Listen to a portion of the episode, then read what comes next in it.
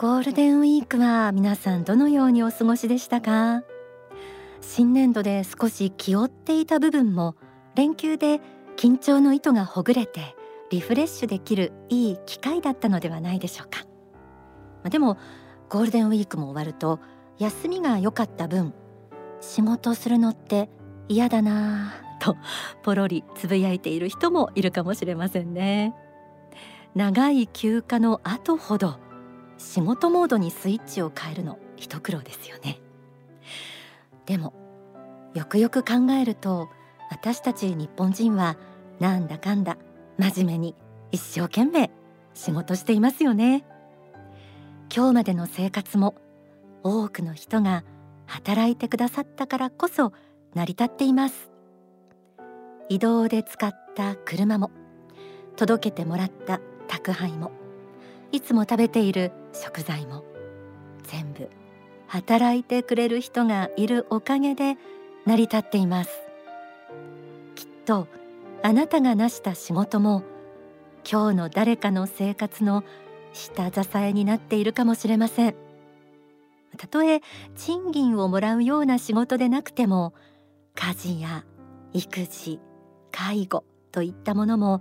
十分誰かを支える仕事です。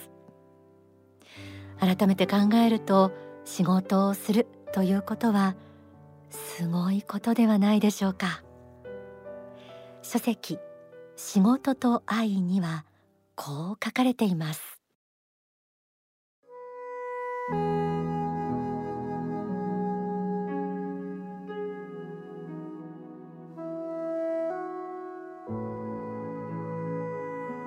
私が言っておきたいのは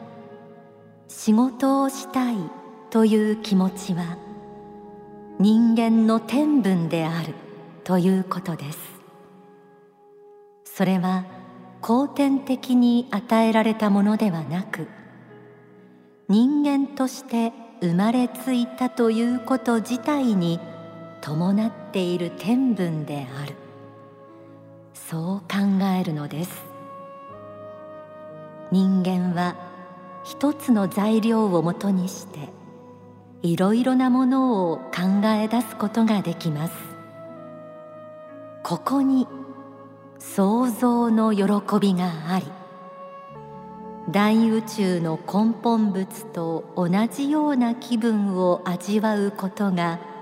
許されているのです。こうしてみると仕事そのものは人間の本質に極めて近いところにあると考えられます。つまり仏が自分と同じような創造の喜びを人間に与えようとして仕事というものを与えたのだと考えてよいのです。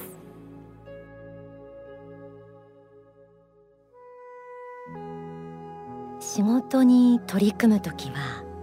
人それぞれいろいろな心境があるでしょう。でもどんな人も共通して働いている以上は少しでもいい仕事がしたいと思っているのではないでしょうか。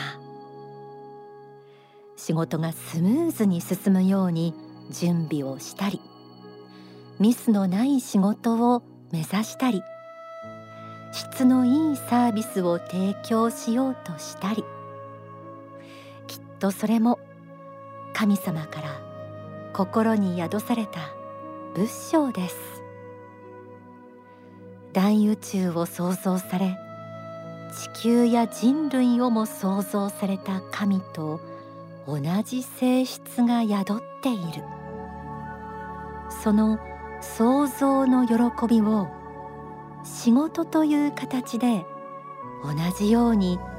味わうことができる。仕事ってそう考えると単なるお金稼ぎの場だけではない。魂の育みの場という深みがあります。少しでもいい仕事をしたい。と感じているあなたにこんな視点もお届けしたいと思います。それは与える愛です。自分中心の仕事ではなく他の人への愛の思いがいい仕事へと通じるでしょう。書籍限りなく優しくあれにはこんなことが書かれています。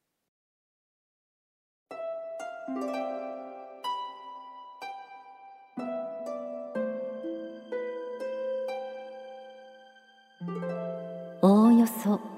世の中で役に立つ仕事に従事している人であればその人が気がつくかどうかにかかわらずその仕事の中には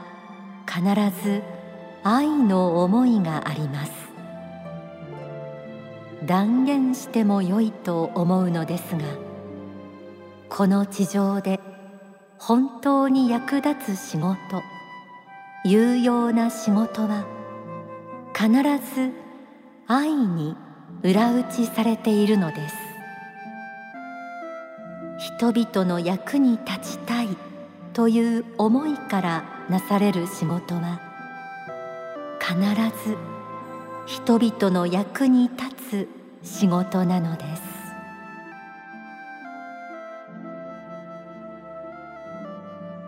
物事の本質は心思いです。表面上うまくやればいいと思ったとしても心がこもっていなかったら意外と人に通じてしまいますよね。いい仕事をしたかったら愛の思いを張り巡らせてみましょう。どうしたら喜ぶかな？どうしたら笑顔になってくれるかな？と心のベクトルを相手に向けてみる。そうするときっと違いが出てきます。引き続き書籍限りなく優しくあれにはこんなことも書かれています。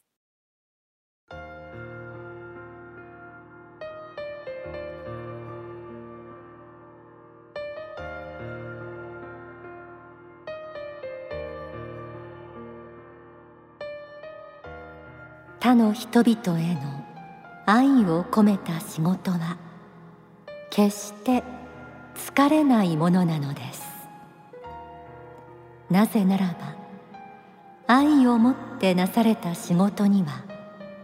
二つの見返りがあるからです。一つは愛を受けた人から喜びの思い感謝の思いが返ってくることです。もう一つは仏から「お前を愛しているよ」という愛の光が降りてくることです。そのため一つの行為が二つになって帰ってくると言ってもよいでしょう。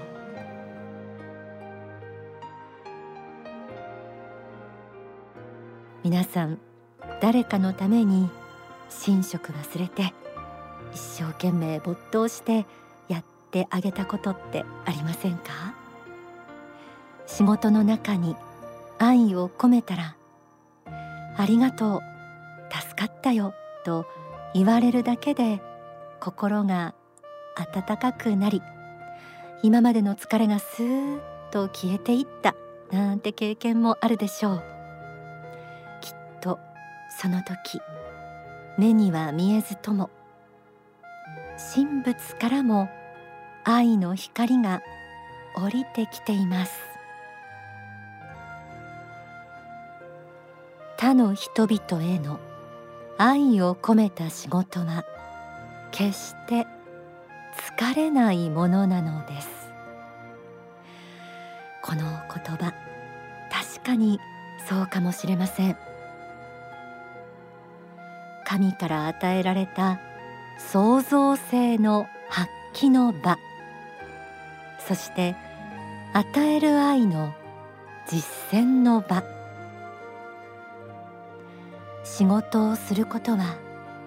いろんな試練があるかもしれません。でもやっぱり一生懸命に働けるということはありがたいことですよね。では大川隆法総裁の説法をお聞きください。不況に打ち勝つ社員学入門という法話の一部です。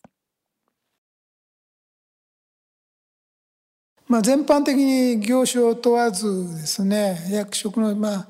立場を問わずまあ一般論として不況期のまあ社員の不況に打ち勝つ社員学として今言えることはまあ、えー、一番単純化して言うならばやっぱり勤勉であることですよ。もう自分が勤勉かどうかですねこれを問うていただきたいしまあ社員全体が勤勉な会社でありますと不況期でもやはり熱気があってなかなか元気があることが多いですね。もちろんこの勤勉さにえ当然伴うところのまあ熱意といいますかね、まあ、情熱とかいうようなものが伴っていることがまあもちろんいいと思いますね。えー、そういうことがえ熱意を伴う勤勉さですねがあればなんとかあ切り抜けていけるだろうし万が一会社が潰れたにしてもですねまたどっかにはまああの転職したり一定の期間を置いて転職したりしなきゃいけないこともあるし自分で会社作らなきゃいけないこともあるかもしれませんけれどもそうした勤勉に働いたことへの実績といいますか自信といいますかそういうものが次の自分の活躍の舞台でまた生かされることがありますので、え、大事にしていただきたいんですね。その勤勉さの元にあるものは一体何だろうかと思うんですけどやっぱり私はあの古い言葉ですけど「志」という言葉が出てきますね。どうしても「志」という言葉が出てくる。だからあの世の中に対して、えー、何らかの微力であっても何らかのですね、えー、ひとしずくですね、えー、愛のひとしずくを加えたいといいますか。あるいは大きな言葉で言えば人類の進歩に、えー、わずかなりとも貢献したいという気持ちですね。世の中を少しでも良くしたいというふうな思い思いですね、まあ、そういう志だと思うんです。持ちは小さくともたとえ小さくともそういう志があるかどうかということでもうそういう志があまあ降って湧いてくるかといったそういうもんではないんだろうと思うんですけどもまあやってるうちにだんだんできるようになってくるところもあるんですね最初は小さくてもいいんですけどもやってるうちにだんだんあの目覚めてくるということはありますので突如ある日目覚めるということもありますけれども何かに典型に打たれて目覚めるということもありますけどもやっぱりやってるうちにだんだんあの本気になってきて熱意を帯びてくるというのがまあ本当ですよね。まあそういうふうになると思います。お聞きいただいた説法は書籍不況に打ち勝つ仕事法に収められています。ゴールデンウィーク明けの時期だからこそ仕事について見つめ直す機会となればと思いお届けしてきました、え今ちょっと仕事で自信をなくしているなんていう方もあるかな、えそんな方の中にも仕事を通してお役に立ちたいという天分備わっていますからね。勤勉さの大切さって古く聞こえる人もいるんでしょうか？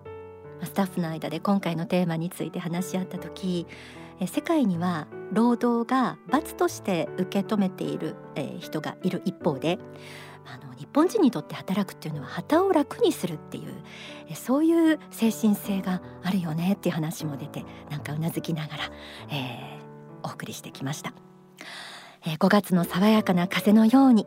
与える愛の仕事また始めてみたいと私も思っています。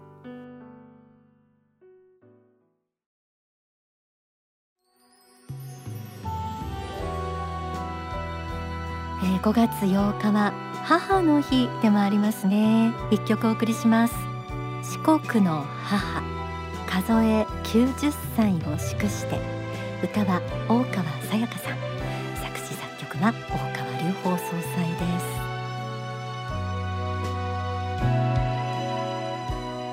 ふるさとの母を思って生きてきた。あなたの知恵はいつも輝いて私の行く手をし示した。母よ母あなたは何故にそんなに竹を割ったように物事を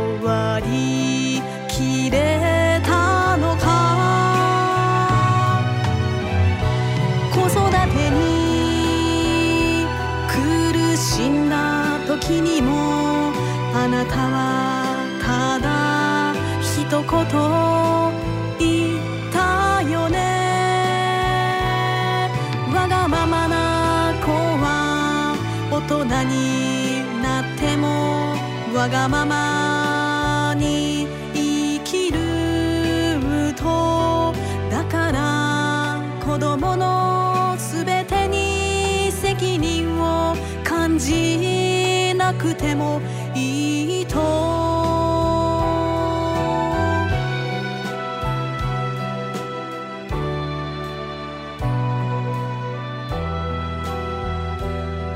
ある時あなたは僕に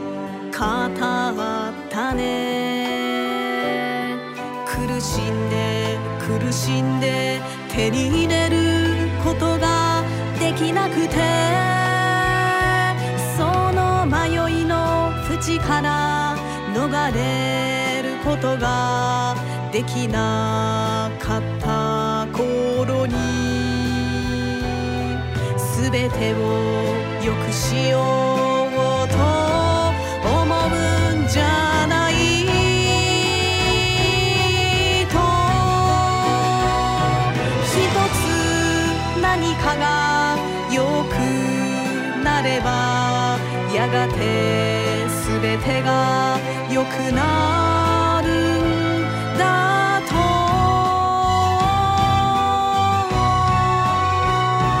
人生の秘訣はそこに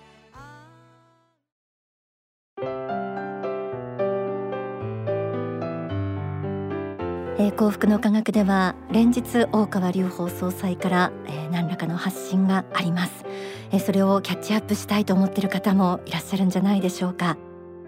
特に今日ご紹介したいのが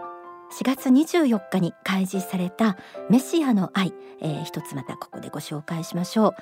えー、法シリーズ最新刊メシアの方の最終章として収められているメシアの愛。こちら全編映像が初開示となりました。